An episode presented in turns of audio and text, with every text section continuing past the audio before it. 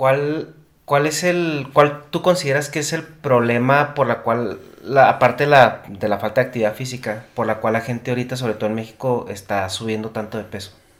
Yo creo que es multifactorial. O sea, la economía. O sea, porque ¿cómo es posible que te salga más barato comerte y lo vas en, lo vas en Costco? O sea, te vas aquí y te sale más barato comprarte un combo de hot dog con una soda que una ensalada de pollo. Dos, o sea, la falta de educación eh, a niveles preescolares, de enseñar a los niños qué comer y qué no comer. Y es enseñar a los niños y también a los papás, porque al fin y al cabo el que les da comida son los papás. Y es otro tema. O sea, ahorita la sociedad está tras nuestros papás. Los papás de ahora no son los mismos papás de antes. Porque ahora el papá y la mamá trabajan y el niño se queda mucho tiempo solo. No es como antes que tu mamá te cuidaba que estabas comiendo, que estabas haciendo. Ahorita es muy fácil por las carreras, por andar al gorro. Llegas y compras comida rápida. Ahí está, come, me tengo que ir a la oficina. Entonces, yo creo que son muchos, muchos factores que están influyendo a que haya tanta obesidad ahorita. Eh, algo que de repente yo cuando veo sí me da un poquito de coraje es cuando ves niños, yo creo pues que todavía no son adolescentes, de unos 10 años para abajo, que los ves gordos, pero, pero no gorditos, o sea, no gorditos así que bueno, está gordito. Sí, gordos dices tú, en la, en la, adolescencia se le, pues se le empiezan a gustar las niñas y a la misma adolescencia pues te cambia mucho, ¿no? Pero ya que los ves gordos así que, que hasta para un adulto es difícil llegar a ese punto. A mí sí siento coraje con los papás, porque realmente el niño está así porque los papás lo se están lo permiten, sí. No, y es cierto, o sea, nosotros cuando estamos en la carrera de nutrición, las pláticas de alimentación eran hacia los niños, pero este, los temas más fuertes, los más importantes, eran más hacia los papás. Pero los papás siempre te salen con lo mismo, es que no tengo tiempo. Es que yo prefiero que se calle ya y ten, cómete, cómete el chocolate, las papitas y ya, tranquilízate, güey. O sea, sí es culpa de los papás. O sea, porque el niño no va a comer otra cosa más que leen los papás. Y es muy fácil porque, o sea, hacer un espagueti y hacer una bebida preparada es, es facilísimo. Y muchas veces eso, pues, ves al niño, tiene hambre, pues tenga su espagueti, tenga su, su atole o lo que sea. Y es una combinación de carbohidratos, azúcares, que es lo que platicamos con un cirujano de, de corazón. Dice que ahorita el mayor ofensor para la salud son los azúcares en combinación con los carbohidratos. Y eso es porque el, cuerpo lo metaboliza como, como azúcar, como glucosa, los dos, ¿no? Sí, sí, sí. Y esa es una parte que antes no se veía. O sea, porque antes de usar todas las azúcares refinadas que ahorita ves en cualquier producto, pues era toda base de grasas, proteínas y carbohidratos. Pero algo que tú me es que son carbohidratos, hay diferentes tipos de carbohidratos. Sí. ¿Y cómo se, cómo se clasifican? Pues por ejemplo, mira, así rápido. Todos los carbohidratos en tu cuerpo se van a convertir en azúcar. ¿sí? El problema ahorita de la obesidad con los carbohidratos es que es un exceso de. Ok. O sea, es como si tú al niño le dan espagueti y lo le dan refresco y lo le dan postre. O sea, en esas tres cosas hay carbohidratos. Entonces, ¿qué pasa cuando comes carbohidratos en exceso? Se van a almacenar como grasa. Entonces, esa es la situación con los carbohidratos. O sea, aquí no hay alimentos malos y alimentos buenos. Simplemente hay que saberlos combinar. Todo en exceso es malo. Todo, todo, todo en exceso es malo. Entonces aquí el problema es de que no hay una, no hay una educación para los papás adecuada o no quieren aplicarlo porque hay mucha información en internet. Decirle, oye, tu, tu niño ocupa que haya verduras, que haya frutas, Sí, que haya un carbohidrato, pero también tenemos que haya una proteína y que haya una grasa. Y es muy fácil, como dices tú, o sea, vas por una pizza, ahí está la pizza, ahí está la soda, el niño se llena, deja de dar lata y listo. ¿Qué es eso? Satisfacción instantánea. Tanto para el papá como para el hijo.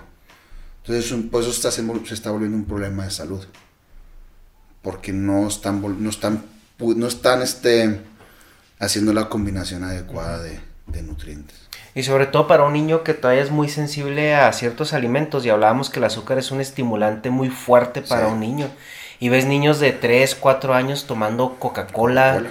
y, y eso crea también pues cambios en su personalidad porque realmente es una droga. Sí.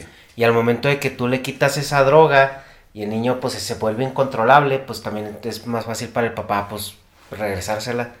Sí, que hay un comercial muy bueno, no me acuerdo qué país lo sacó, pero es de un obeso, un joven obeso de veintitantos años, 30 años, que está cayendo en, en paro cardíaco en el hospital. Y antes, así como que se está muriendo, empieza a ver toda su vida en retroceso.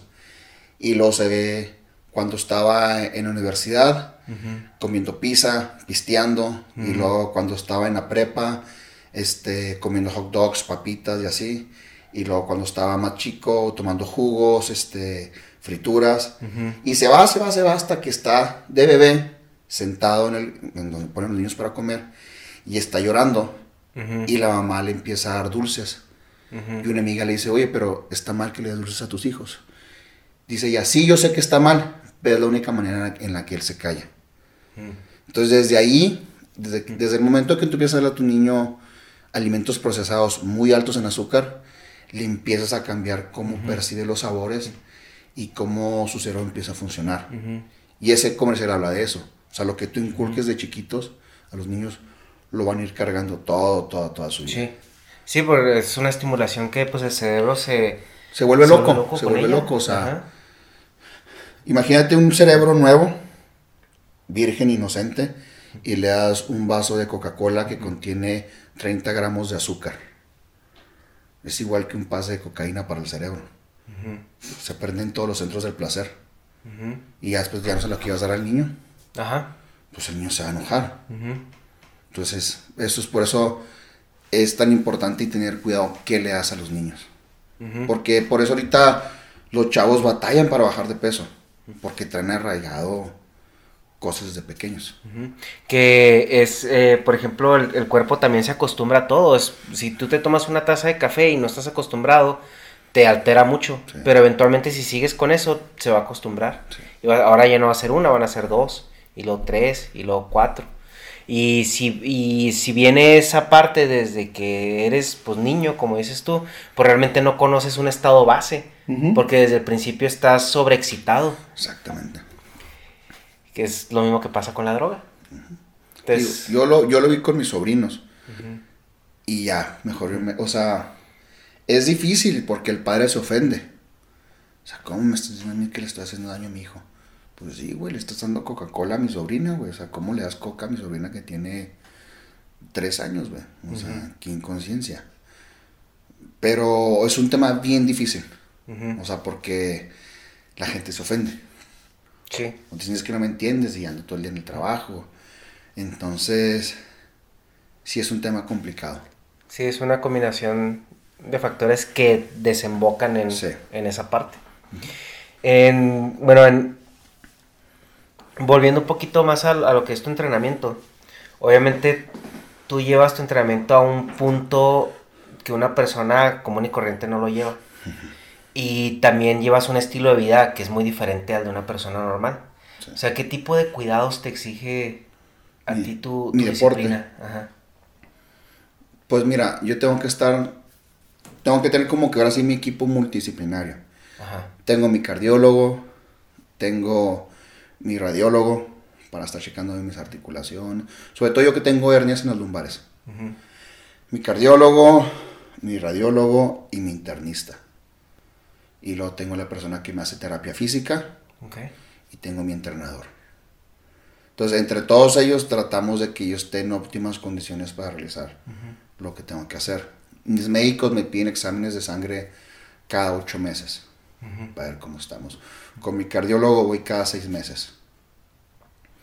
Este, con el fisioterapeuta voy cuando es temporada alta, bueno, cuando es temporada de competencias voy una vez cada 15 días, mínimo. Y con mi entrenador pues estoy en contacto con él cada semana. O sea, si es este. ¿Cómo lo quiero decir? Si es complicado. No es complicado, sino es tomártelo en serio. O sea, es mi trabajo. Sí, porque mucha gente no se checa. No. uno no se checa ahí. Y yo le decía a los chavos aquí en México, le digo, güey, es que aquí en México está bien fácil. Tú vas a, los, a, a los laboratorios, pagas y te sacan la sangre y. Dije, en Estados Unidos tienes que llevar una receta y que el médico la ponga y es un show. Dice, aquí no, o sea, tú vas y sin problemas. Entonces, este, sí tienes que llevar ciertos cuidados. Y yo siempre a la gente le digo, cualquier deporte a nivel competitivo no es saludable. O sea, no, no es saludable. El fitness a nivel recreativo sí es saludable, pero a nivel competitivo no. Porque el simple hecho que ya es tu cuerpo un porcentaje de grasa del 3, 5% de grasa, ya lo metes en un estrés fisiológico muy, muy grande. Que una persona sin problemas de salud, más o menos en cuánto anda. Una persona normal se puede decir que anda en el 20%. Ok. Normal. Pero para nosotros un 20% es demasiado. Ajá. O sea, no. O sea, es más, ni en el off-season llegamos a un 20%. Es lo que te iba a preguntar, ¿cómo cuánto llegas cuando estás... Máximo 16. Cuando estás marraneando, entre comillas. Máximo 16% de grasa. Máximo. Este, entonces, a una persona normal, sí, lo bajas de porcentaje de grasa a un 10, 12% de grasa y ahí lo mantienes. Ya si un día se queda la playa, bueno, pues la aprietas un poquito más y se va con un 8, un 9% de grasa. Pero nunca lo bajas tanto. O sea, porque la grasa también tiene su función en el organismo. Es un órgano, ¿no? Está tratada como un órgano, por así decirlo. Por así decirlo, o sea, pero tiene sus funciones en tu cuerpo. O sea, al momento de que tú la por ejemplo, yo que me fui a Canadá, que trae el porcentaje de grasa bien bajo, yo me estaba congelando en todos pinches lados. Porque traía muy poca grasa. Entonces, tiene su función. Entonces, yo siempre digo a los chavos, competitivamente el fisiculturismo no es saludable. Y luego más aparte te deshidratas, más aparte consumes muchas calorías y después dejas de comer muchas calorías. O sea, sí es ajustas tu organismo. Por eso son importantes los chequeos. Y dígase cualquier deporte competitivo, no es saludable. Sí, porque te llevas tu cuerpo a un lugar donde no normalmente no debería estar. Por, porque su nombre es un deporte competitivo. O sea, si yo te veo a ti que estás corriendo 100 metros en X cantidad de segundos, ¿no? Pues yo quiero ganarle a Ernesto, a correr la misma cantidad de metros, pero en menos segundos. ¿Qué tengo que hacer? Lo que tenga que hacer, pero quiero ganarle. Y ahí te la llevas quieres ganarle de enseguida y de enseguida de enseguida y este la llevas. Es un deporte muy competitivo. Sí, y es lo que, eh, por ejemplo, en, los sprints y todo eso de las carreras, la gente que las está corriendo está al borde de un desgarre, al borde de un, ligamento. Sí, y por eso pasa seguido, porque es realmente llevar al cuerpo a ese límite. Porque en las, en las Olimpiadas, en los levantamientos de pesas, ves muchos accidentes, porque es llevarlo a un punto donde donde no lo habías llevado antes. Exactamente. O sea, la persona que está levantando esa cantidad de peso para ganar esa competencia probablemente es la primera vez que lo levanta. Sí. Que no puedes entrenar así. No, no, no. Entonces, eh, yo creo que por eso yo tengo tan marcado a la hora de entrenar personas normales y a personas que van a competir. Y luego la otra hablábamos de los tiempos, porque tú comentas, a tener ese porcentaje de grasa tan bajo no es pues ni saludable y aparte emocionalmente te afecta mucho. Entonces, eh, tú tienes que tener el, tiempo bien medido para no llegar antes de la competencia en, ese, en esa situación física. Tienes que tener... Y tampoco no pasarte de Un cronograma, o sea, tú tienes que estar checando. Si yo voy a competir en 12 semanas, en 12 semanas tengo que llegar con X cantidad de porcentaje de grasa. Y vas moldeando o vas preparando tu dieta y tu entrenamiento para eso para que llegues a punto ese día. Sí, porque si, si llegas pasado a ese día, pues todos sabemos qué pasa. Sí. Pero ¿qué pasa si, si llegas a ese punto dos semanas antes o tres semanas antes? Sí, y si pasa, o sea, tienes que ver qué estrategias hacer para acomodarte con los tiempos. Que ahí es donde cada cuerpo es diferente. ya llegas es diferente y cada entrenador tiene su manera muy personal de cómo eh, encarar ese problema. Sí, eh, te platicaba el otro día de, de por ejemplo, el, ciclista, eh, ¿cómo se llamaba? Armstrong. Sí. Que él lo ponía en una máquina para que pedaleara, para simular, o le medían el pedaleo y la fuerza con el que oh, bajaba cada pie. Y ellos descubrían que en un pie metía más fuerza que en el otro. Entonces, ¿cómo le hacían ellos para corregir el desgaste muscular extra? pues en, en la tabla de masajes le ponían más atención a ese músculo pero ya es un punto donde ya tienes que meterte con una personalización extrema en, en, en para, para, llegar a ese siguiente nivel. Mira, y lo complicado de este deporte del fisiculturismo es de que no hay tanto, tanto soporte científico. Porque aún así mucha gente no lo considera una disciplina, un deporte. Y realmente la cantidad de artículos científicos que encuentras son atletas de alto rendimiento, pero olímpicos. Entonces son parámetros totalmente diferentes. O sea, un atleta olímpico no tiene la cantidad de masa muscular magra que tiene un fisiculturista, no tiene la misma cantidad de, calorías, no se suplementan igual. O sea, son... Es como querer este, evaluar a un futbolista, güey, con parámetros de un tenista. Pues son cosas diferentes. Entonces, aquí en este deporte entra mucho lo que dicen pro science, o sea, lo que ha funcionado, lo que he visto que le ha funcionado a tal persona, lo que he escuchado, la prueba y error. Y eso dificulta mucho este deporte. Sí. O sea, porque no hay, no hay tantos sustentos científicos. Y más que nada porque quieras o no, aún siento que hay un estigma alrededor de este deporte porque en cualquier otro como que hay un objetivo, el que meta más goles, el que llegue primero. no, y, aparte no es tan popular. Sí. O sea, cuando ves una competencia de fisiculturismo en las Olimpiadas o que mueva tanta cantidad de dinero, mm, es una industria que mueve mucho dinero. Sí.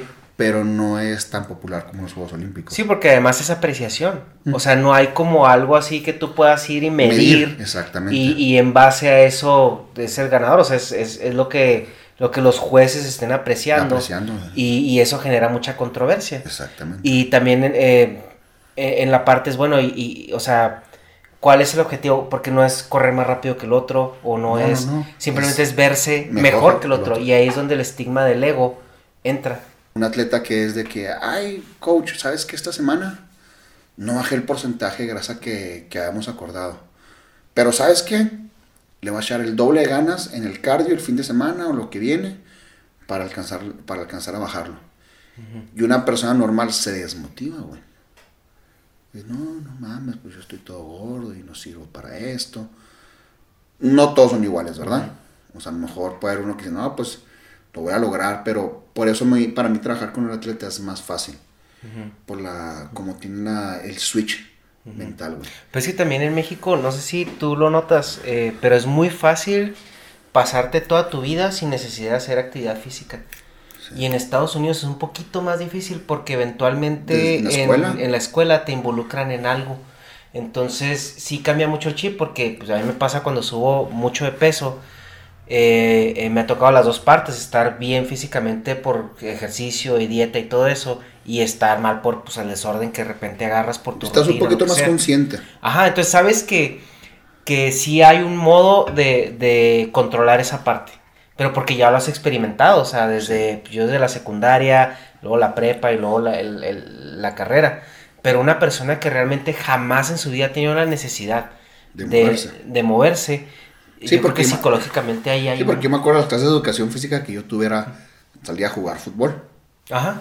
O que el profe te pusiera a hacer dos, tres cosillas ahí, que, que, la verdad era como que demasiado simple. y, y, mi esposa que es americana me platica, no, es que te obligan a meterte a atletismo, a natación, a esto, y como que va cambiando un poquito la perspectiva. Al menos conoces lo que... Al menos conoces. Ajá, tienes ya una experiencia. Una experiencia. Pero sí, o sea, hay mucha gente que, pues, como tú dices, o sea, que realmente no ha tenido la, necesidad de hacer nada y al momento de querer poner un poco de control en esa parte, no saben cómo hacerlo. No, y es difícil, o sea, digo, yo cuando empecé en esto, al principio entrenaba pura gente normal. Y las barreras mentales son las más difíciles de tumbar. O sea, güey, es que si puedes, no, no puedo. Güey, si puedes, yo estoy aquí contigo, soy entrenador, sé que, sé que puedes. No, no puedo. Entonces tumbar esas barreras mentales es bien difícil. O la clásica que es que toda mi vida ha sido gordo, güey. O sea, yo más vengo por salud. Para no ponerme tan gordo. Porque me tocó gente así. No, güey, es que tú puedes estar flaco, puedes estar como tú quieras. Nomás propóntelo. Es el, mito de los huesos. Sí, anchos, No, es que nunca ha estado flaco y nunca va a estar flaco, güey. Siempre he sido gordo y quiero ser un gordito saludable. O sea, ¿cómo le tumbas eso si no se quiere tumbar esa mentalidad? Es difícil. O sea, y, aplica eso que dices tú de Estados Unidos. O sea, no. Si en la primaria lo ponen a, jugar, a hacer jugar fútbol y no le exigían, pues ya cuando crezca nunca se va a exigir y nunca supo que era estar delgado por el entrenamiento, o por el ejercicio, o por una buena alimentación. Entonces, el estado mental también es una parte bien importante en este deporte. Y lo que influye también mucho es eh, la, sensación del tiempo del progreso. O sea, porque por ejemplo yo ahorita entiendo que por mi experiencia pasada, que obviamente que si voy al gimnasio una semana no voy a ver nada. O sea, a lo mejor te vas a sentir un poquito mejor, te vas a desinflamar un poquito, pero realmente los cambios no suceden hasta dentro de 5, 8 o 12 semanas. Sí. Y, pero una persona que jamás lo ha vivido y está en una situación donde ya hay una crisis emocional o hay algo que lo está forzando a meterse o a intentar meter en control, eh, la perspectiva del tiempo es, es, muy irreal, por así decirlo, o desconocida. Dicen, tengo dos semanas haciendo dieta y ejercicio y no veo cambios. O sea, esto no está funcionando. Exacto. Y en esa parte es donde, eh, como una, eh, tú como entrenador, porque pues ven, o sea, llega una persona, te ve y pues eres una persona muy impresionante. ¿Cómo, ¿Cómo puedes manejar eso en el psique de las personas? O sea, que, que este, este pedo es cuestión de tiempo, porque ellos ven el resultado, pero no ven el, el, trabajo. trabajo. Es difícil, muy, muy difícil, porque, tío, volvemos a lo mismo. O sea, la gente muchas veces se pone barreras solitas. No, tú sí puedes, pues porque, pues porque tienes genética, güey. No, estaba yo antes, le enseñan las fotos y lo... Ah, bueno, pues es que eres bien dedicado. Sí, güey, tú también puedes ser dedicado. Así como eres bien dedicado en tu trabajo y eres gerente de tal maquila, güey, puedes ser dedicado en esto también. No, es que las, o sea, la gente muchas veces se cree más sus excusas. Sí. O sea, que querérseles que realmente. Sí, el típico, no, es que tú no sabes o no, no me entiendes, yo no. Ajá. Entonces, llega un punto en, como entrenador que te desesperas de escuchar tantas excusas. O sea, y es muchas veces es más fácil ya al último decir, ok, te quedas callado y haces tu trabajo. Porque, porque más que intentas, la gente, la gente muchas veces no cambia. Y la gente no cambia no porque uno no quiera, sino porque ellos no quieren, se resisten al cambio. Inconscientemente, mucha gente tiene, tiene actitudes autodestructivas, inconscientemente. Y por más que tú trates, es como un alcohólico o como un drogadicto. No va a entrar en rehabilitación hasta que toque fondo y él quiera. O sea, a mí no me sirve, a mí no me sirve de nada estar motivándote y diciéndote si nomás durante esa hora que estás en el gimnasio vas a estar motivado. Pero a mí me interesan las otras 23 horas, que comas bien, que hagas tu dieta, que descanses, que, me hagas caso al plan que tenemos. O sea, una hora puede estar fácil con motivación, con el entrenador, y las otras 23 ya son de él, ya es su responsabilidad. Y mucha gente no tiene la capacidad para hacer esos cambios. Y yo creo que la manera ideal ahí sería que trabajaran con un, a lo mejor con un, con un psicólogo, o sea, que les ayude a romper sus barreras mentales. Porque son eso, son barreras mentales, o es miedo. Y yo le digo a la gente, ¿qué tienes miedo, güey? O sea, detrás del miedo no hay nada, güey. O sea, no hay nada.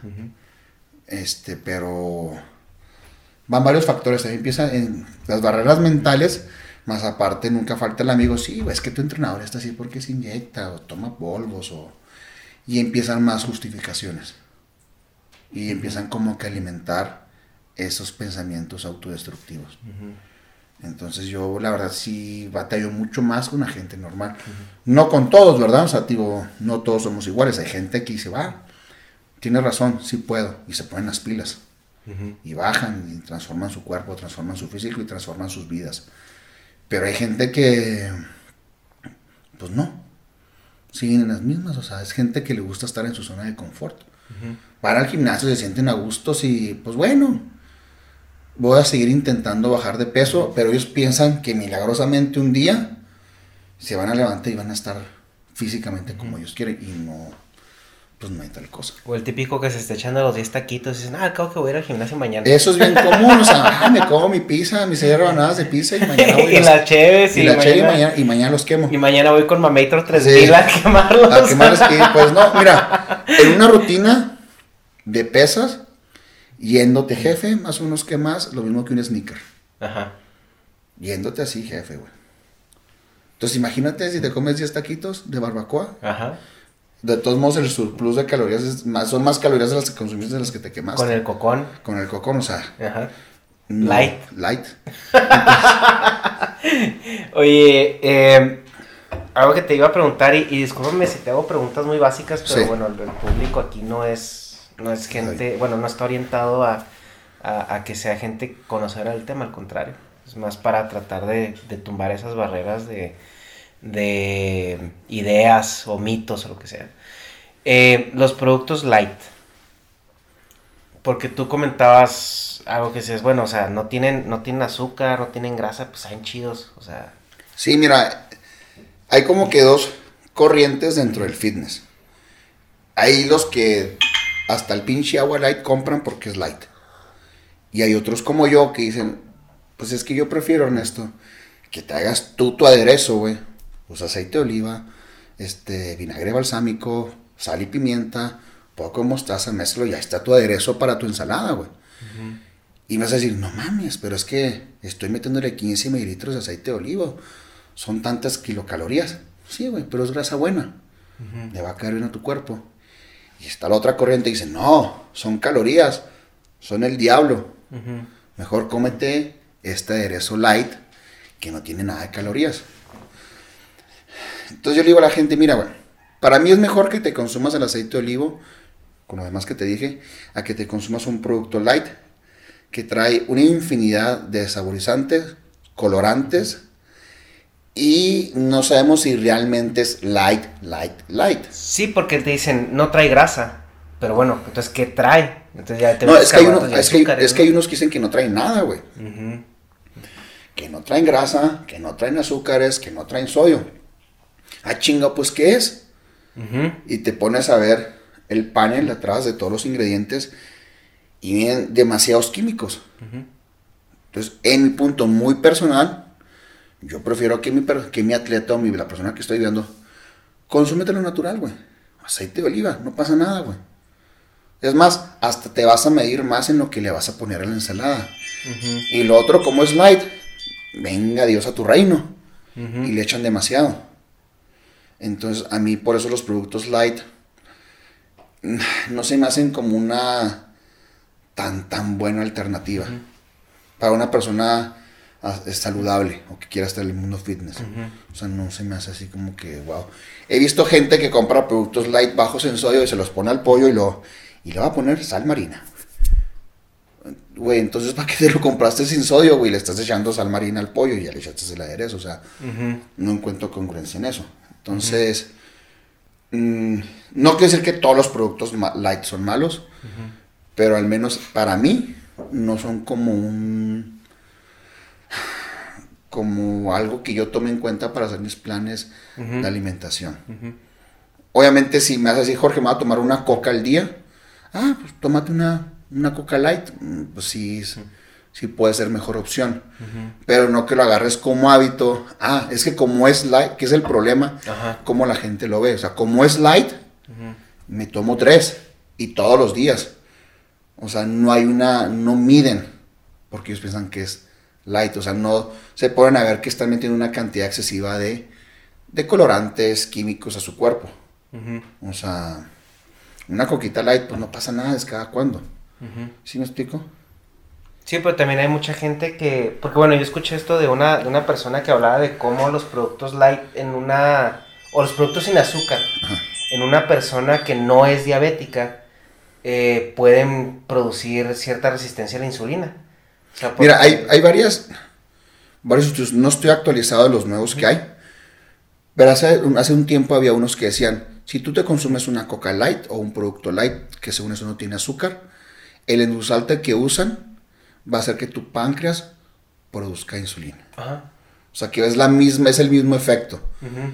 Sí, Debe de haber- lo dulce. pues ya. Debe haber nuevos estudios que a lo mejor estén de acuerdo o en desacuerdo. Este, pero, digo, no los he leído. Porque como para mí los productos light no. No son una opción. no son opción. O sea, no me gustan. O sea, Y le digo a la, a la gente, y aparte saben reculeros, disculpa la palabra, saben feos. Dije, saben feos, o sea, tienen una textura del perro, güey. Sí. O sea, mejor cómete un aderezo normal, güey.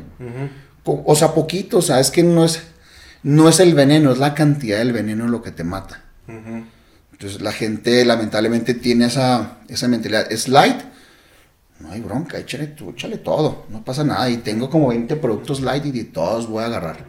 Y también otro problema es que la gente, eh, en- en- digo, en nuestra ignorancia, decimos, ah, me voy a poner a dieta. Y se hacen su ensalada con la lechuga, a lo mejor el pollo, y en el mejor de los casos a la parrilla. Y, y luego después le echan los trocitos de tortilla, y luego le echan los crotones, y luego le echan así como medio litro de aderezo que a lo mejor no es light. Sí, Pero como ya es una ensalada, para ellos es, ah, ya estoy a dieta. sí. Y en México todavía no se usa, pero en Estados Unidos sí se le pone a cada platillo la cantidad de calorías que tiene. Mínimo. Aquí en ciertas cadenas de comida rápida ya, ya viene. Sí, no, allá es en todos lados. O sea, en el Costco vas a comprar la pizza y te viene ahí las calorías que trae. Y a mí me gusta mucho una ensalada de chilis. Y cuando la consumí en Estados Unidos, que voy viendo que trae 1500 calorías. ¿Nunca viste? La ensalada. No, hace muchos años salió una comparativa de la ensalada del Wendy's, la que trae así... ¿Qué trae? Mandarina. Ajá. Una ajá. ensalada del Wendy's Sí, trae más calorías que la que hamburguesa. una es hamburguesa. Sí. Una hamburguesa sencilla. Sí. Pero eso más que nada es que la gente cuando hace su ensalada en su casa no lee la tabla nutrimental. Ajá. Y no creo que no es que no la entiendan, porque viene muy específica. O sea, por eso nosotros los fisiculturistas tenemos una báscula en nuestra, para pesar nuestra comida, porque en la tabla nutrimental viene por tantos gramos de crutones, son tantos gramos de grasas, carbohidratos y proteínas, y esto y lo demás. Entonces la gente, este, pues agarra así. Y cuando le dices a la gente, es que es una báscula, pésalo. Al principio es incómodo para ellos, pero te ahorras muchos dolores de cabeza. Y, y, por ejemplo, los aderezos es un arma de doble filo. Porque si tú ves la porción de un aderezo, son por lo general 15 mililitros, que es poquito. Lo que dices tú, mucha gente se agarra y le echan mucho. Entonces, por eso yo cuando les digo que hagan su propio aderezo, lo hago por, e- por, por el aspecto de que se te creen una conciencia de cuánto están consumiendo, cuánto están comiendo. Al momento que ellos lo hagan y que lo empiecen a mirar, ah, caray, o sea, pues este chorrito trae tantas calorías, imagínate si le echo tanto de más. Más que nada Sí. por eso. Y otra pregunta que te iba a hacer es con respecto a los polvos. Porque, me ha- bueno, yo pues conozco la proteína, los BCAAs, el óxido nítrico desde hace muchísimos años y yo entiendo que son suplementos. de, hay de buena calidad y hay de muy mala calidad. Eh, ya, de, ya los de mala calidad, pues bueno, te meten otro tipo de cosas y a lo mejor el efecto no es, no es el que, el que buscas. esperas. Ajá. O tienen efectos secundarios, ¿no? Del acné, los gases, el todo eso, ¿no? Sí. Pero eh, mucha gente, o sea, eh, ve los polvos, dices, ah, son esteroides. Sí, Ah, o- sí, sí, sí, sí, o sea, son este... Yo creo que eso pasaba más, al- bueno, no sé, yo hablo por mi experiencia. Cuando empecé a comprar mis primeras proteínas, mis primeros Ajá. polvos, en mi casa ya me querían correr. Tu mamá estaba así, Sí, "Te es estás que drogando, te- te- mijo. Sí, estás metiéndote en chingaderas y, y esto, y Ajá. son esteroides y bla, bla, bla. No sé si ahorita da igual porque yo empecé en esto desde los 15 años. Y desde los 15 años estoy tomando suplementos. ¿Qué te puedes decir de los suplementos? Que no son necesarios. O sea, la gente muchas veces me dice, no, es que tengo que tomar mi proteína y mi creatina y para hacer mi dieta. No son necesarios.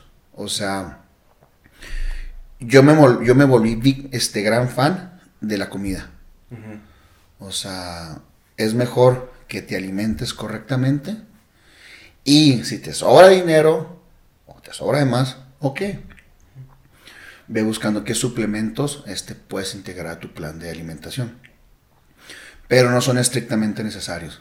En, en la cuestión de la proteína es para llegarle al, a la cantidad de proteína cuando no, no te cabe tanta comida, ¿no?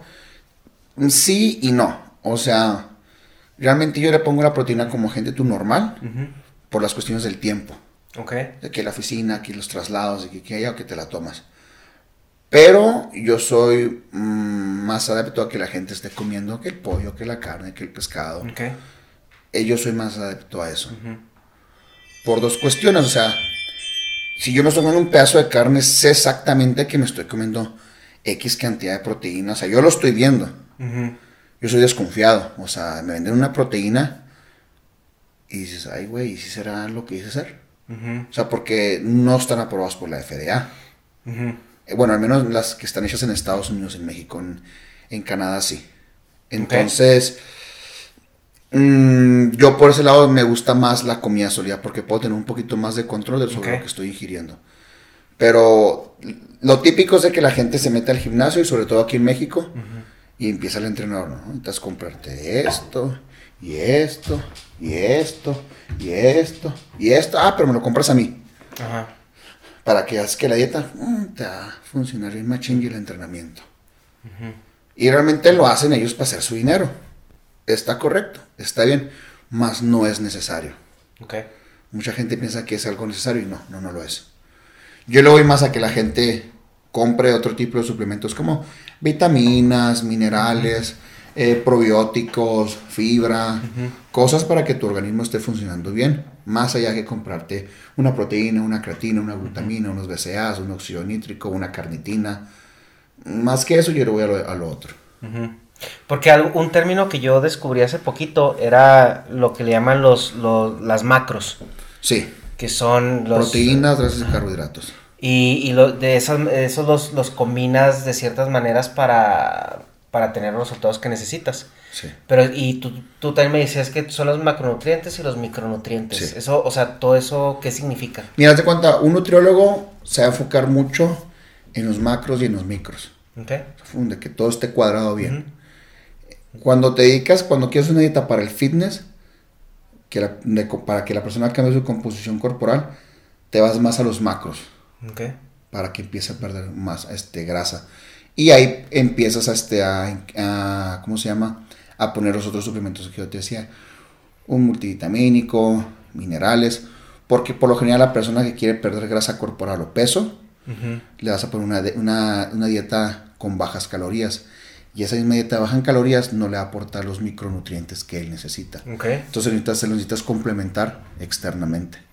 Que eso para una persona normal, yo creo que si va a invertir el dinero en suplementos es, es más eficiente que lo invierta en un nutriólogo, ¿no? Sí, pero de preferencia que sea un nutriólogo enfocado al fitness. De- deportivo, por así deportivo, decirlo. por decirlo así. O sea, que ahorita ya hay más que antes. Ajá. Sí, Por- porque antes te ponían la dieta. Yo veo, yo siempre he visto una dieta pegada en el refri de la casa de mi mamá. Que Yo- te pone ahí Sí, Yo, por ejemplo, en la carrera no aprendí nada de esto. Ajá. Me dio, te puedo decir que me dio ciertas bases. Pero lo que yo aprendí, lo aprendí leyendo libros de Estados Unidos, de entrenadores, de preparadores, con mi entrenador actual. O sea, yo lo aprendí fuera de la carrera. Y como yo hay muchos, hay gente que es ingeniera. Ujú. Tengo un amigo que es ingeniero químico, que es Mr. México. Y él aprendió esto de otro lado, no en la carrera. Entonces, eh, pero así la gente que quiera empezar, o sea, que vaya con un nutriólogo que esté enfocado a esto, que chequen el- los trabajos que ha hecho, o sea, con otros clientes y que no se queden con dudas. Pues, si es gente que, que está empezando, que trate de aclarar todas sus dudas, que pregunte de todo. Porque al fin y al cabo eh, es su cuerpo, es su tiempo, es su dinero. Sí, porque es una combinación de muchas cosas que si vas con un nutriólogo normal, yo creo que el nutriólogo normal as- asume muchas cosas. Asume que eres una persona sedentaria o asume que, que no tienes un- una, una carga que, física mira, como elevada. Por ejemplo, una dieta de un nutriólogo normal. Mm, no te va a dar los mismos resultados ni tan rápido ni tan específicos como una dieta que te paga una persona que se encarga del ámbito fitness. Porque a lo mejor si tú vas con un nutriólogo y le dices, póngame dieta para bajar de peso, el nutriólogo se va a enfocar en que tú, al momento que de la siguiente revisión, si pesabas 90, peses 84, 85. O sea, que bajes, que la báscula marque menos números. Ese es su trabajo, así lo ven, así lo ve él y la gente que va con él. Si tú vienes conmigo, a mí el peso no me importa, güey. Si tú bajaste nomás dos kilos, pero te ves como si hubieras bajado 4, eso es lo que a mí me interesa, güey. ¿Cómo te ves? No cuánto pesas. Entonces, esa es la gran diferencia entre los nutriólogos normales, entre comillas, y los que están dedicados al área fitness. O sea, porque me ha tocado gente que quedó con otros nutriólogos. Oye, Jorge, pues es que con Sutano bajé 4 kilos. Sí, conmigo bajó nomás uno, pero chequese las mías de la cintura. ¿Cuántos centímetros bajó? Eso es un punto muy, muy importante. Que no se traumen con la báscula. Si quieren tener este un punto a que seguir, yo les recomiendo a la gente, pues sáquete la circunferencia del brazo, la circunferencia de la cintura, la de la cadera, la del muslo, y a lo mejor no perdiste los 5 kilos que querías, pero bajaste un centímetro en cada una de ellas. Ya es mucho. Y también se ve en la estructura de la persona. Sí, se ve en el físico. Va cambiando. cómo va cambiando. Eh, ¿Has visto un cambio de cultura hacia, hacia el, fitness en, en, México en los últimos años? Sí. Porque a mí me impresiona mucho, ahorita que está yendo al gimnasio contigo estos días, ver tanto mamado y mamada así ese nivel. Porque hace 15 años no los veías. No, no, es que... Era uno aquí y a lo mejor otro allá y ahorita simplemente en ese gimnasio, o sea, es una comunidad ya, por así decirlo. Sí. En México o en Latinoamérica, la cuestión del fitness está explotando mucho, o sea, está creciendo abismalmente. En Estados Unidos como que ya entró en una meseta, como que ya se quedó así. Pero ya es parte de, la cultura, te lo digo porque a mí me sorprendían muchas cosas, sobre todo ahí en California, y ahorita yo las veo como normal. Ajá, lo esperado. y aquí en México está creciendo. O sea, ya, hay una expo en Guadalajara de fitness, este, ya hay cada vez más chavos o más influencers, más youtubers que se encargan del fitness.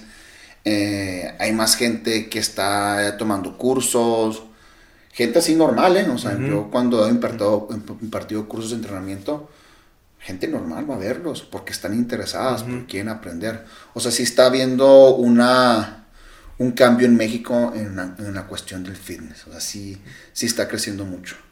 Y eso es como una parte cultural, social. Yo lo veo eh, como estatus. O sea, porque me ha tocado chavos que que van a gimnasios pues, de barrio, que, no tengo nada en contra de ellos porque yo, yo siempre entro en el gimnasio de barrio. Se ponen mamadillos, pero se van al antro más caro de la ciudad. Porque quieren verse, pues estoy mamado, estoy, me estoy poniendo guapo, igual antro más caro. Entonces, como que es una manera de, de, marcar de que es que si estoy bien físicamente, hay con queso las gordas. Sí, que en Estados Unidos, sobre todo en el área de, Orange County, es, está muy ligado. O sea, ya no, ya no nada más funcionas con el dinero, sino que tiene que ser como una armonía entre todo. Sí. Y parte de eso yo siento mucho que se relaciona con, la cuestión de, control, ¿no? Mira, y también tiene que ver mucho la presión social. O sea, antes, mm, ¿tú cómo te enterabas cómo estaban los gabachos? O cómo estaba la gente en Alemania. O sea, no había, no había Facebook, no había Instagram, no había Internet. O sea, tú vivías en tu rancho, tú vivías aquí en Chihuahua y volteas a la esquina y, ah, pues soy el más mamado de la tortillería. Y es, qué chingón. ¿Y sabes cómo? Pero ahora el mundo está a un clic. Sí. Entonces ves, ay, güey, o sea, los chavos en Estados Unidos están mamados. Y traen un chorro de viejas y esto y allá. ¿Sí me explico? Sí. Entonces, eso crea una presión a los hombres mexicanos digas a las mujeres también. Que las mujeres han subido siempre más presión social por las revistas, por las TV novelas y todo eso. Pero esa presión social ya está llegando a los hombres. ¿Sí me explico? sí, sí, sí, claro. A mí me llame, de repente me llegan, oye, yo me quiero poner como, como el Superman, el que acaba de ser de Superman. Sí, el Henry Cavill. Ajá. cuando antes te llegaba un chavo a decirte eso? O sea, en mis tiempos llegaban, yo me quiero poner como el Schwarzenegger o como el Stallone, Ajá. mamado. Ahora los chavos a lo mejor no quieren estar mamados, pero quieren estar bien. Y jugar tochito. Y jugar tochito. Entonces, ya, es, ya hay una presión más fuerte social. Ajá. Entonces también eso está haciendo que se impulse. O sea, porque la gente lo relaciona, ah, buen físico, pues a traer buen carro, a tener buen trabajo. Porque mucha gente sabe que cuesta. Te digo que en Estados Unidos se ve más como ya una, un complemento. Porque antes era como que tiene feria Entonces, está chido, ¿no? Pero ahora tiene feria y el vato, aparte el vato tiene un control en su, en su cuerpo, o sea, ya se identifica más como una persona más disciplinada, te inspira más confianza, te inspira más, este, como ah, empatía con él. Y socialmente refleja que si, si eres capaz de tener control sobre tu cuerpo, pues puedes tener, te pueden delegar más responsabilidades que es algo que nos comentaba una persona que se sentó aquí conmigo que de, Japón, Kira, que decía es que una, persona gordita en Japón es muy estigmatizada porque la misma gente dice, si no tienes control sobre tu cuerpo, ¿cómo te puedo delegar ciertas responsabilidades? Wow. Hablando, por ejemplo, eh, a mí algo que me llama la atención es que cuando ves personas así, pues con tu físico, gravitan alrededor de ti más hombres que mujeres, ¿no? Sí. Sí, al principio, como te decía, todos empezamos por, por el ego y gustar a la muchacha y así. Y al último se vuelve como un reto personal, que quieres saber hasta dónde llegas. Y ya el último de llamarle más la atención a la mujer, que llamas más la atención al hombre, en un, hablando de una manera bien, güey. O sea, que dicen, güey, ¿cómo lo lograste? ¿Cómo lo hiciste? ¿Qué has hecho? O sea, ¿qué pedo, güey? Porque eso es así. Y a la mujer, mm, como que hasta cierto punto le causa. Mm, pues sí, está bien físicamente y ya. Y ya cuando pasa otro punto, mucho más. Te pones más mamado, como que ya no les gusta tanto. Pero sí, o sea, sí. Es más la. El, pues se puede decir la palabra morbo, no sé. De cuando el hombre te ve así como que, o sea, wow, ¿cómo lo lograste? Sí, más si es una persona que conoce pues el gimnasio, ¿no? Y cómo funciona. Sí, sí, sobre todo gente que ya está relacionada con el gimnasio, sí. Eh, y, por ejemplo, en la dinámica, me imagino que personal, porque tú estás casado. Sí. Y pues tienes la ventaja de que tu esposa es, también tu, apoyo en, este, en esta disciplina. Pero la dinámica em, personal y, en tu casa no es la de una persona normal. No, o sea, es bien importante contar con el apoyo de tu pareja. Y yo, gracias a Dios, lo encontré en mi esposa, en Maritza. Porque solo es muy difícil. O sea, haber momentos en el que vas a estar cansado, vas a estar fastidiado. y si no tienes una persona, o en este caso tu pareja, que te diga, vamos, tú puedes, o sea, haz tu mejor esfuerzo en el gimnasio, eh, cómete tu plato de comida, es parte de lo que tienes que hacer. Si no tienes a esa pareja que te apoye, es muy, muy difícil. O sea, porque eso es un deporte de 24 horas al día. Y con la persona que pasamos el mayor tiempo es con nuestra pareja. Y si tu pareja no le gusta o no te apoya, se vuelve un infierno. O no lo entiende, ¿no? O no lo entiende, se vuelve un infierno. O sea, yo tengo la fortuna de que mi pareja es está más familiarizada con este deporte porque ella es americana. Lo ve hasta cierto punto más normal que si fuera, si hubiera nacido aquí. Porque me ha pasado, o sea, la gente de aquí lo ve así como que, ah, es que lo haces por ego, lo haces porque quieres estar mamado, lo haces por... Lo ven como con otras, este, eh, con, otras, con otra connotación. Y no, o sea, realmente lo haces porque es... Ya para mí ahorita es mi trabajo. Y mi esposa lo entiende así, es su trabajo. O sea, yo no voy a la oficina, pero voy al gimnasio. O sea, si yo no voy al gimnasio un día es como si yo faltara un día a la oficina.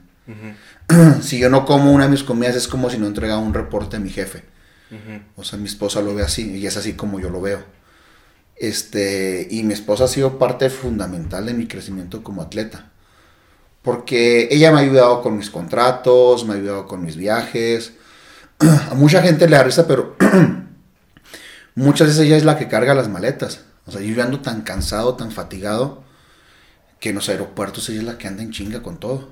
Y yo voy como así.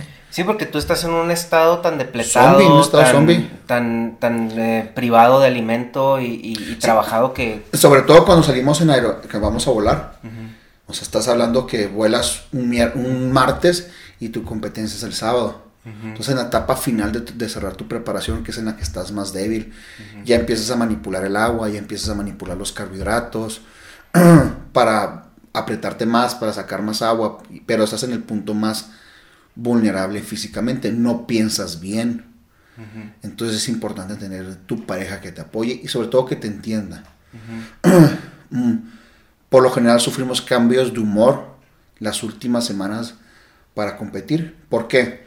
Ya no traemos casi carbohidratos, nos empiezan a restringir el agua, los entrenamientos se vuelven más pesados, a lo mejor traes dos sesiones de cardio, una en la mañana, una en la noche, y quieres dormir, pero lo mismo cansado que estás, ya no duermes, entonces te da insomnio. Entonces andas, andas muy cansado, con la mecha muy corta, se atrás el genio a todo lo que da. Y, lamentablemente siempre el ser humano se va a desquitar con las personas que más te quieren. Entonces mi esposa muchas veces ha sido la víctima de mi mal genio, de mi frustración, de mi cansancio, con a lo mejor con una, a lo mejor con que le conteste mal, o que ande serio, o que ande distante. Por eso es importante que tu pareja lo entienda. Que es de que, ok, él está así porque está llevando un proceso muy pesado para su cuerpo y no está enojado o así conmigo por una cuestión personal. Y cuando tu pareja entiende eso, es mucho más fácil. Porque si ya no pensara así, diría, no, es que este güey está enojado conmigo. Pero realmente no es así, estoy cansado o enojado por la situación, en la, por el extremo al que estoy llevando mi cuerpo. O sea, ya cualquier cosita te puede detonar una mala cara, un comentario innecesario. Entonces, si ella no está preparada mentalmente o no lo entiende, lo puede llegar a tomar muy mal y se genera un problema de pareja. Sí, también porque tú tienes la fortuna de que tu pareja entiende la disciplina, entiende que tú tienes que vivir en una caja. Sí. Porque eso es, por ejemplo, eso que estás comentando es cuando estás en una etapa final de preparación donde tú ya estás en una situación física no muy cómoda. Sí. Pero en el día a día, o sea, es, oye, tenemos que ir a comer a casa de mis papás. Oye, van a venir mis papás a cenar. Oye, tenemos que, en tu caso que la familia está afuera, hay que ir a visitar a mis papás. Y para ti no es nada más empacar la ropa e irte o sea, tienes que planear dónde vas a comer, dónde vas a entrenar, este, todo lo que conlleva tu, Sí, por ejemplo, para mí salir al paso, que está aquí a cuatro horas, es bien complicado porque no nomás es echar ropa, es lo de menos. Es, ok, son cuatro horas, en esas cuatro horas tengo que hacer dos comidas, otra comida si me toca la, la, línea, muy larga. la línea muy larga, cuántas comidas me tengo que llevar al paso para los días que voy a estar o si dónde me voy a quedar, van a poder prestar cocina para cocinar. Entonces se vuelve un poquito más complicado. Y luego, ok, más aparte me tengo que llevar todos mis suplementos, hacer bolsitas de que la que es en la mañana, en la tarde, en la noche. La otra bolsita para antes de entrenar, después de entrenar. O sea, sí se vuelve más complicado porque tienes que empacar más cosas, o sea. Y eso de irte a comer con la familia, con los amigos, sí se vuelve... Cuando estoy como descansando es un poco más fácil. Porque, ok, pues tratas de pedir algo que más o menos se, acomoda a tu dieta. Pero ya cuando estás a punto, ya cuando estás en etapa de para competir, pues es llevarte tu topper. Yo a mi boda me llevé mi topper de comida. Porque saliendo, de, yo me casé un, un, sábado, el lunes yo estaba empezando preparación para irme a competir a Colombia. Entonces sí se vuelve más este, complicado, más como que tienes que estar pensando en todo lo que vas a hacer. eh, hasta el simple hecho de ir al cine es llevarte tu topper de comida.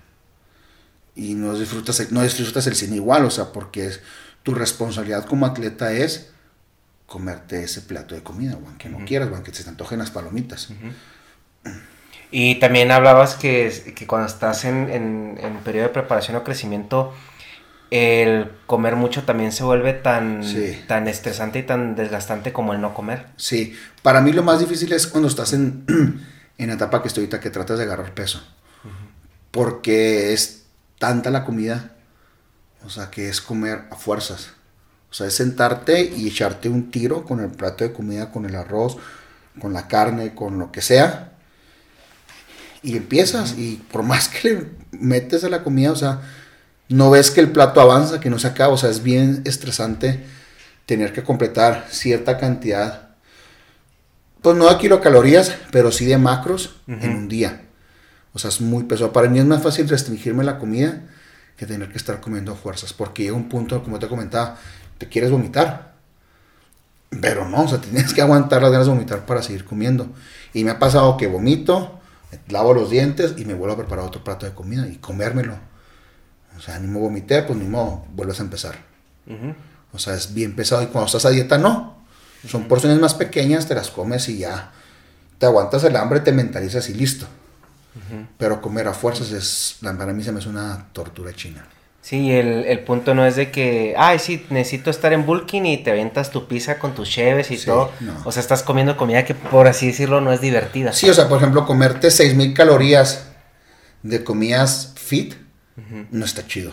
¿Cómo en cuántas calorías andas tú ahorita diarias? Como 6.000, 6.500, 6.500. No está chido. O sea, pues porque son... Sí, porque no son gancitos, hamburguesas. No son gancitos, o sea, no es comida que esté tan densamente energética, o sea, que por un pasito así ya... No es como, por ejemplo, un tamal. Ajá. O sea, un tamal es una chingaderita así, pero tiene como 50, 30, de 30 a 45 gramos de carbohidrato. O sea, es mucho para un pedacito así. O sea, ¿cuántos tamales te puedes comer una sentada? Cuatro. Cuatro cinco, y sin problemas. y, pero no es lo mismo comerte un bowl de arroz de 300, 350 gramos de arroz, más 200, 250 gramos de pollo. Que te estás aventando más de medio kilo de comida. Ajá y eso lo multiplicas por 7. O sea, es demasiado. O sea, si más de medio kilo de comida por 7 es un chingo de comida al día. Entonces sí es mucho estrés. Sí, habrá de vez en cuando que te comas, no sé, tus cuatro tamales y el pollo, pero no es diario. O sea, lo harás de vez en cuando en tu off-season, pero no. Si lo haces todo, ya estás a poner. Vas a ponerte gordo, no vas a tener la calidad muscular que necesitas tener. Sí, porque el músculo va a crecer con la calidad de comida que le metas. Exactamente sí, sí. Pues ahí está el secreto. Ahí está el O sea, anteriormente la gente agarraba la temporada de volumen y yo lo agarré hace muchos años para ponerte gordo.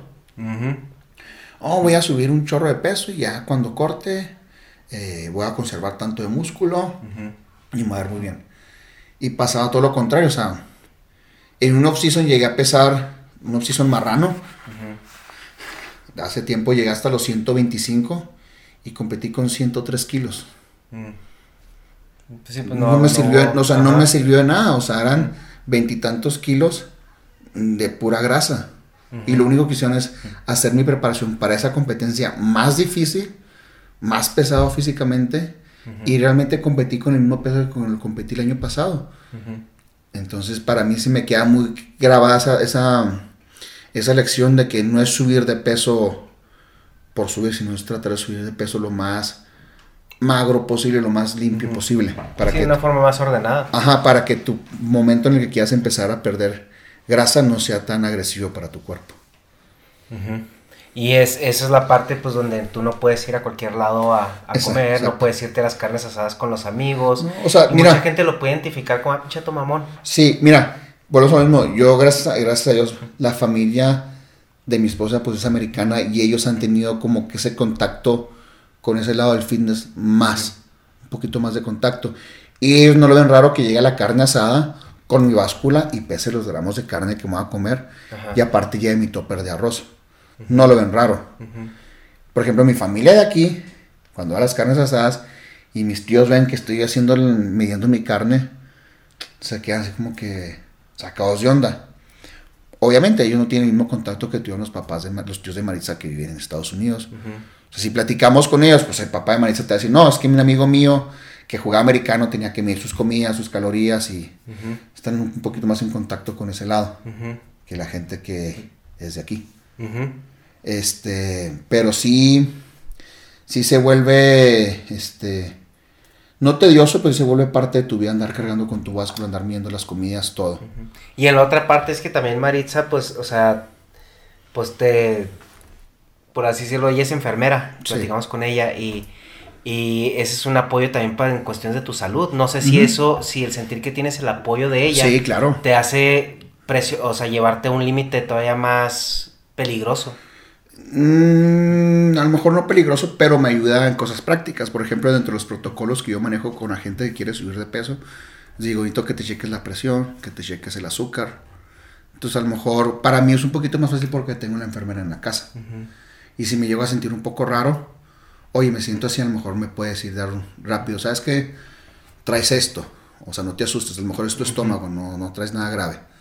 Este, también para eso para mí es un gran apoyo. Sí, en las hipoglucemias también. Sí, y me ha pasado en, en, precompetencia que he manejado glucosas de, de 40 puntos, así de que me quiero desmayar. para una persona de tu tamaño es. Es muy poquito azúcar. Pero uno llega a pensar otras cosas.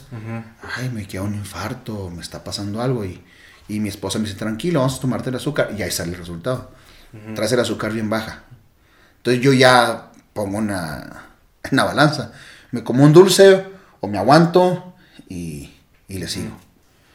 Pero sí es hasta cierto punto más fácil que tengas una enfermera ahí a tu lado. Porque vamos lo mismo, como te decía, el nivel competitivo no es saludable. Entonces, si yo tengo una enfermera a mi lado 24 horas, 24 horas al día, para mí es mucho más fácil. Sí, o sea, te, En caso de, de, tener reaccionar, que tener que reaccionar rápido. Sí, claro. Que igual las competencias, ¿no? Que es donde tú dices que la gente va, pues, muy... Y nos platicabas historias donde ustedes le han salvado la vida a, algunos competidores. Unos competidores, y Maritza ya nos tocó ahí la oportunidad de salvar a un chavo que estaba a punto ya de, o sea, le iba a pasar algo grave. Eh, lo pudieron llevar al hospital y del hospital lo pudieron atender a minutos de que tuviera un colapso este, renal y cardíaco. Sí, ella nos platicaba de cómo también la preparación de los equipos de emergencia en México es completamente ineficiente e inadecuada. O sea, donde estás en una competencia de mamados y tú entiendes todo lo que conlleva, o sea, que hay gente deshidratada, que está probablemente tomando diuréticos y de diferentes tipos.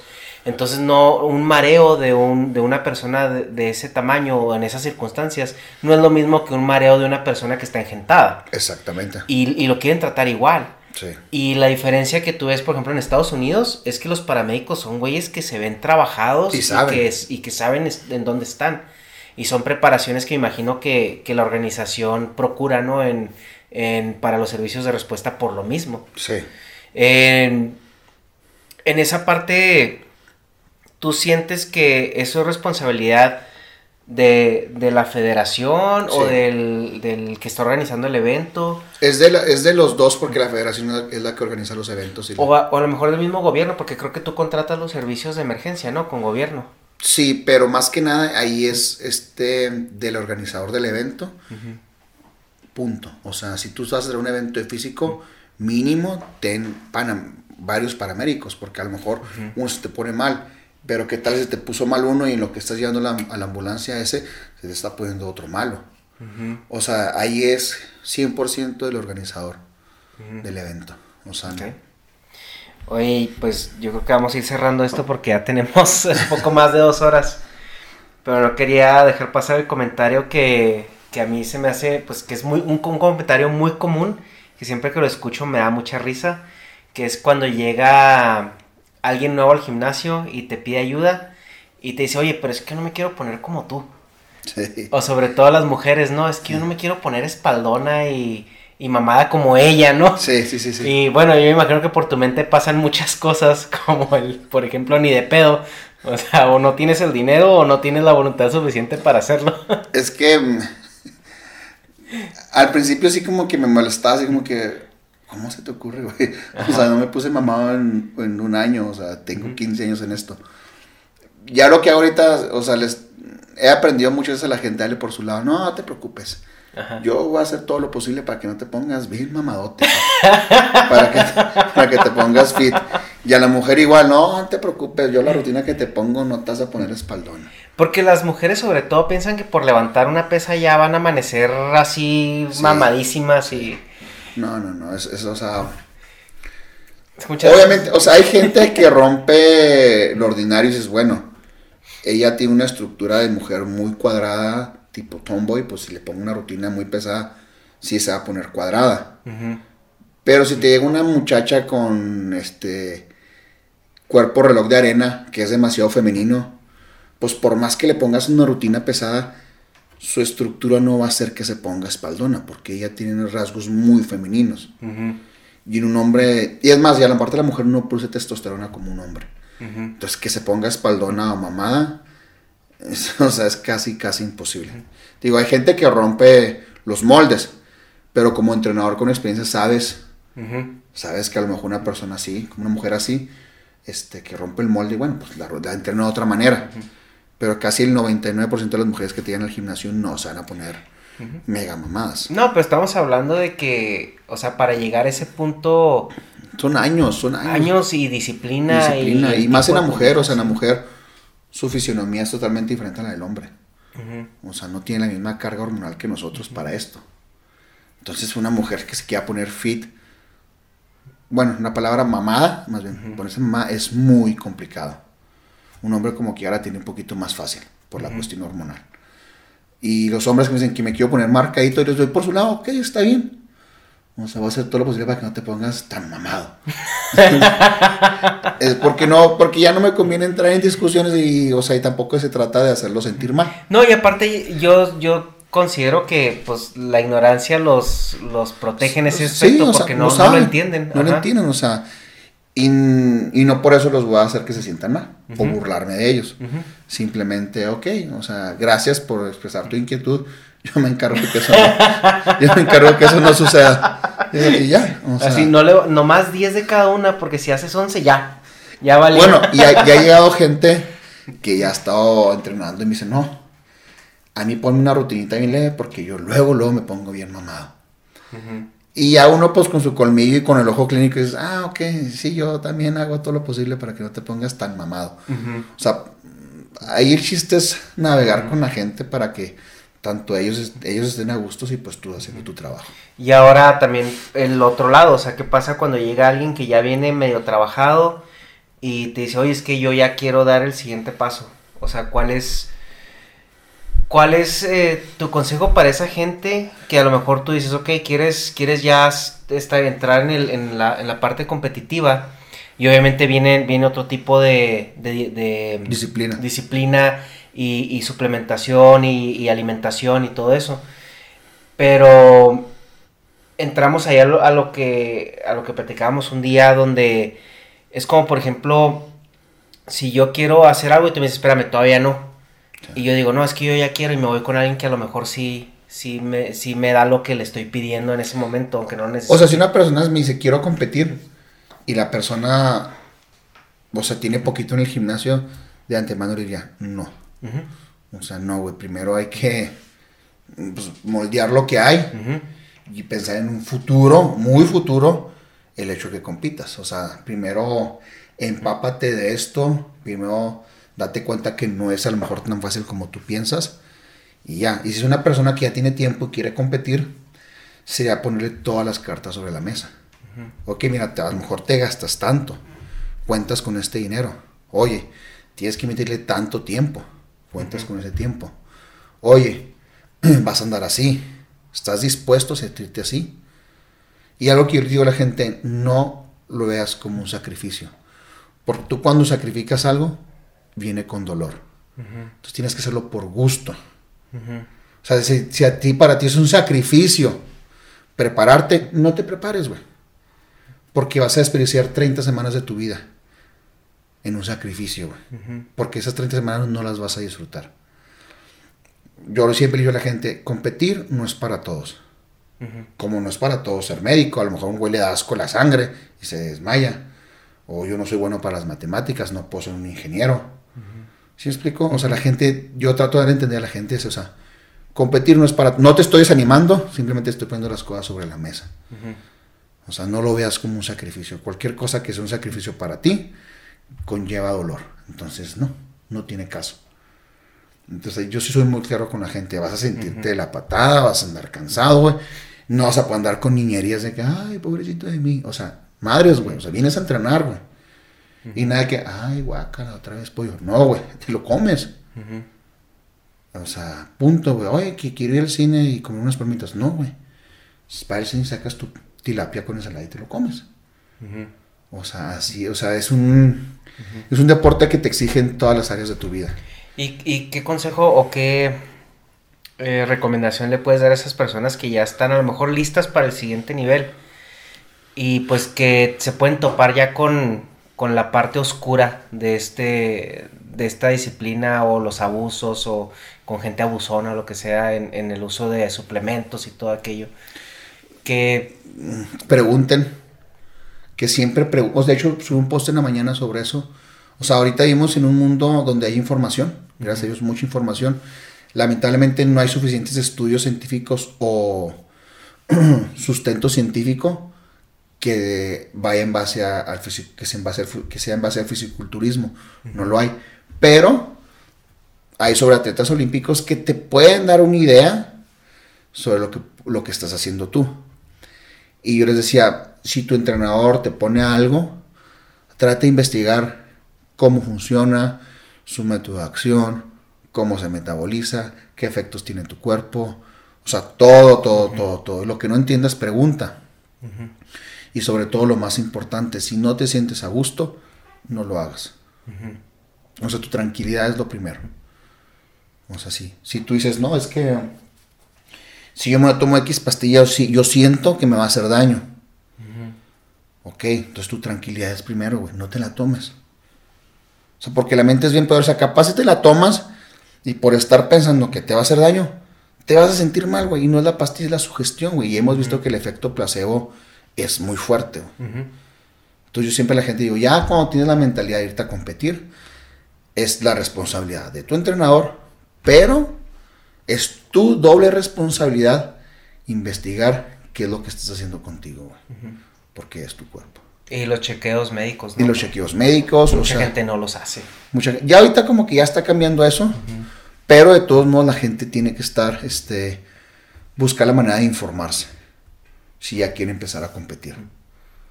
Y romper los tabús, ¿no? y romper los tabús.